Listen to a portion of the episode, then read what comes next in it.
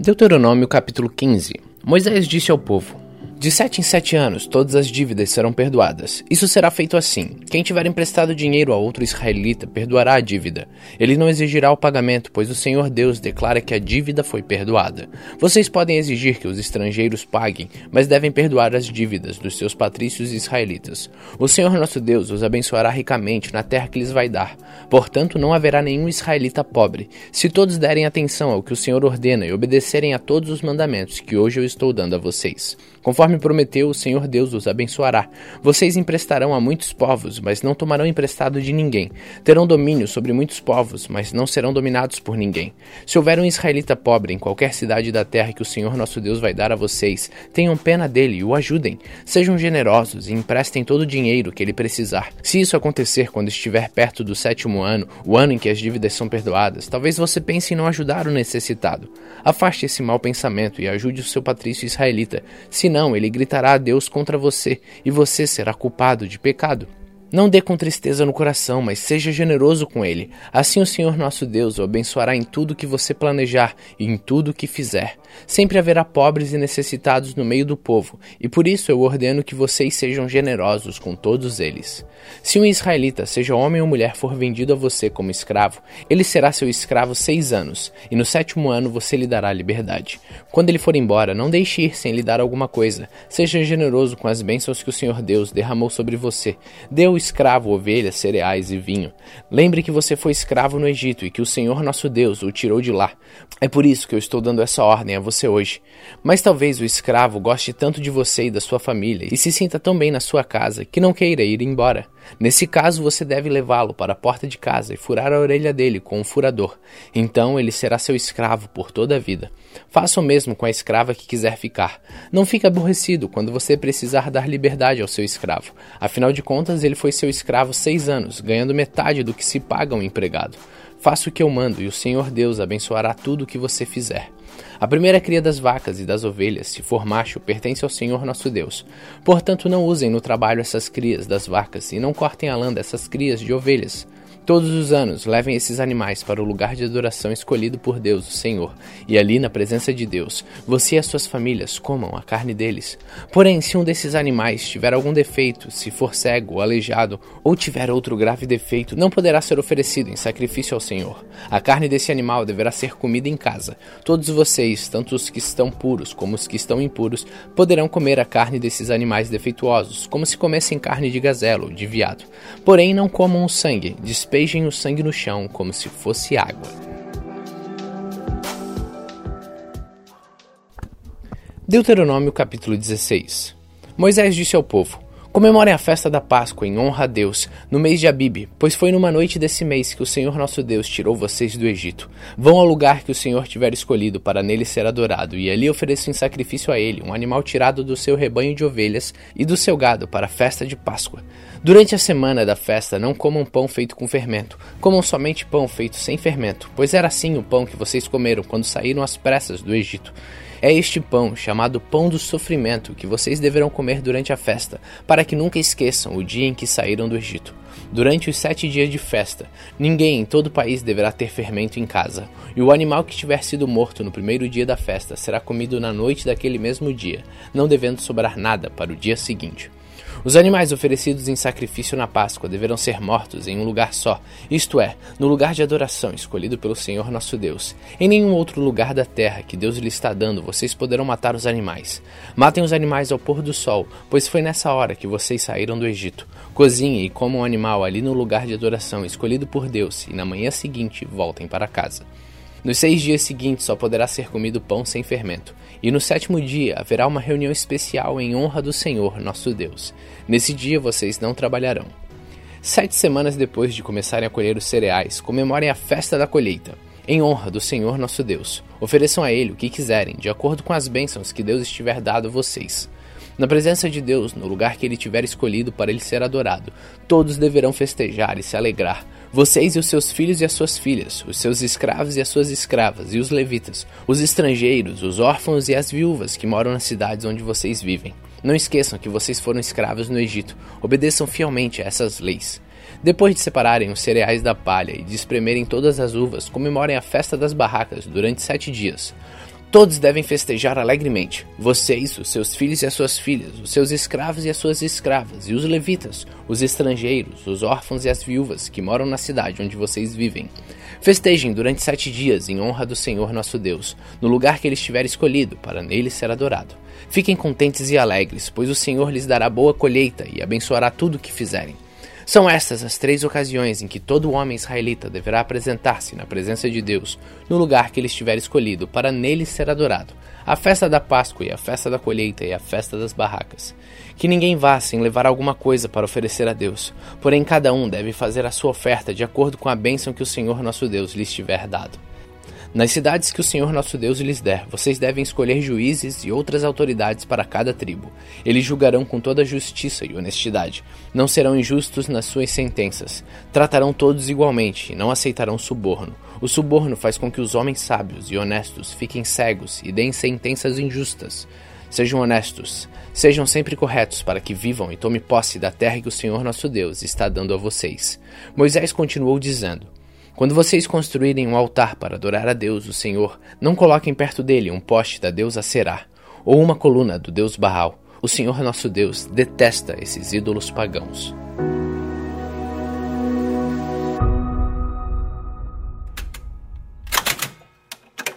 Salmos capítulo 87 o Senhor Deus construiu a sua cidade sobre o Monte Sagrado. Ele ama a cidade de Jerusalém mais do que qualquer outro lugar de Israel.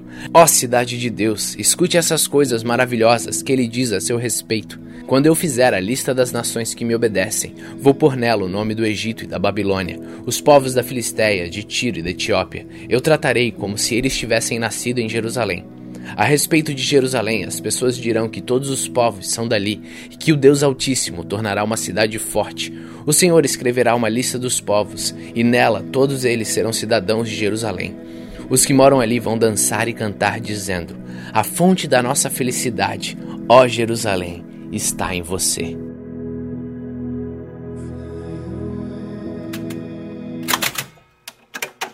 Atos capítulo 10 na cidade de Cesareia viu um homem chamado Cornélio, que era comandante de um batalhão romano chamado Batalhão Italiano.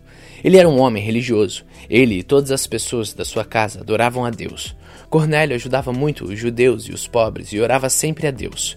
Um dia, ali pelas três horas da tarde, Cornélio teve uma visão. Ele viu claramente um anjo de Deus que chegou perto dele e disse: Cornélio. Ele ficou olhando para o anjo e, com muito medo, perguntou: O que é, Senhor? O anjo respondeu: Deus aceitou as suas orações e a ajuda que você tem dado aos pobres, e ele não esqueceu de você. Agora mande alguns homens até a cidade de Jope para buscarem um homem chamado Simão Pedro. Ele está hospedado na casa de outro Simão, um curtidor de couros que mora na beira do mar. Quando o anjo foi embora, Cornélio imediatamente chamou dois empregados e um soldado que estava a seu serviço e que era um homem religioso. Cornélio contou a eles tudo o que havia acontecido e mandou que fossem a Jope. No dia seguinte, ao meio-dia, Pedro subiu ao terraço para orar. Enquanto isso, jovens vinham pelo caminho, já perto de Jope. Pedro ficou com fome e quis comer alguma coisa. Enquanto o almoço estava sendo feito, ele teve uma visão. Viu o céu aberto e uma coisa parecida com um grande lençol amarrado pelas quatro pontas, que descia até o chão. Dentro daquilo havia todos os tipos de animais de quatro patas, de animais que se arrastam pelo chão e de aves. Então Pedro ouviu uma voz que dizia: Pedro, levante-se, mate e coma. Pedro respondeu: de jeito nenhum, senhor. Eu nunca comi nenhuma coisa que a lei considera suja ou impura. A voz falou de novo com ele: Não chame de impuro aquilo que Deus purificou.